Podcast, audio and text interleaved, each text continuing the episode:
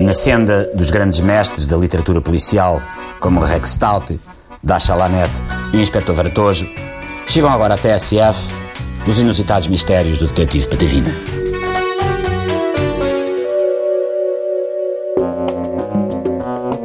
Era uma noite de estrelas de broada a ouro e eu sem conseguir deitar a unha. Ha, ha, ha. Daria jeito para pagar a dívida na casa de apostas. As lutas de peru já não rendiam o mesmo antigamente. Havia que mudar de vício. Não sei se ela moveu os pensamentos, mas a verdade é que entrou no meu gabinete com ar de quem vinha empenhado em tornar-se meu novo vício. O mais mortal de todos eles. O batom era da cor do sangue que batia com força no peito só de ver. Perguntou-me se eu era o detetive Patavina. Eu mesmo que não fosse, teria dito que sim. Só para ver onde é que aquilo ia dar. Antes que tivesse tempo de acender o meu Vaporex 3000 com aroma a canela e piripiri, já ela estava sentada à distância da minha secretária e de um magnífico par de pernas. Pareciam saídos das páginas centrais da revista Vidas. O seu nome era Floripadas e para solucionar um determinado mistério procurava o melhor detetive possível. Como não encontrou, recorreu a mim. Ha ha ha.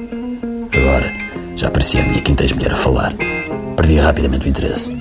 Naquele momento só me preocupava com o montante que ela estava disposta a desembolsar para resolver o mistério em causa. Disse-me que teria de prometer o máximo sigilo. Sosseguei-a. A minha boca seria um trombone ou um túmulo, ou assim. Prometi de sigilo absoluto, como naquelas pensões para lados de Sintra. Ela percebeu a referência e sorriu.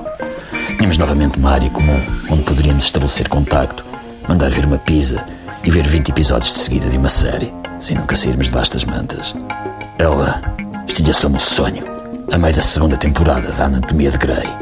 Já estava preparada para expor a situação e eu tive de interrompê-la. Primeiro números, pagamento, pilim. Ela levou a mão à bolsa Louis Vuitton, que descansava nas coxas e ofereceu-me metade de um croissant com queijo sem manteiga que trazia embrulhado em papel. Fiz o meu melhor para não ser rude, quando te perguntei se por acaso estava a gozar com a minha cara.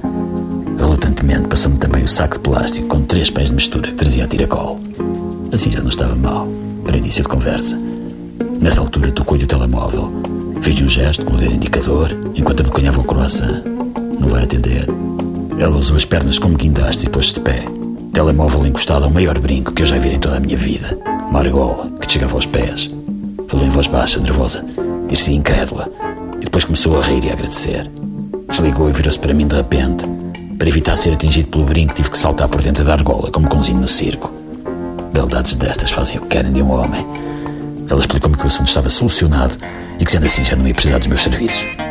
Tirou-me o resto do croissant da mão, pegou no saco de pão e saiu, porta fora. Fiquei às escuras, a sentir o pulsar da cidade. Tinha sobrevivido a mais um inusitado mistério. Se me perguntassem o que tinha acabado de acontecer, eu teria de responder que não tinha percebido Patavina. Estiveram com os inusitados mistérios do detetive Patavina. Brevemente, num cinema perto. Não, parece que não. Está ali o Mésicles a fazer-me sinal que isto não vai para o cinema. Pronto. Corre!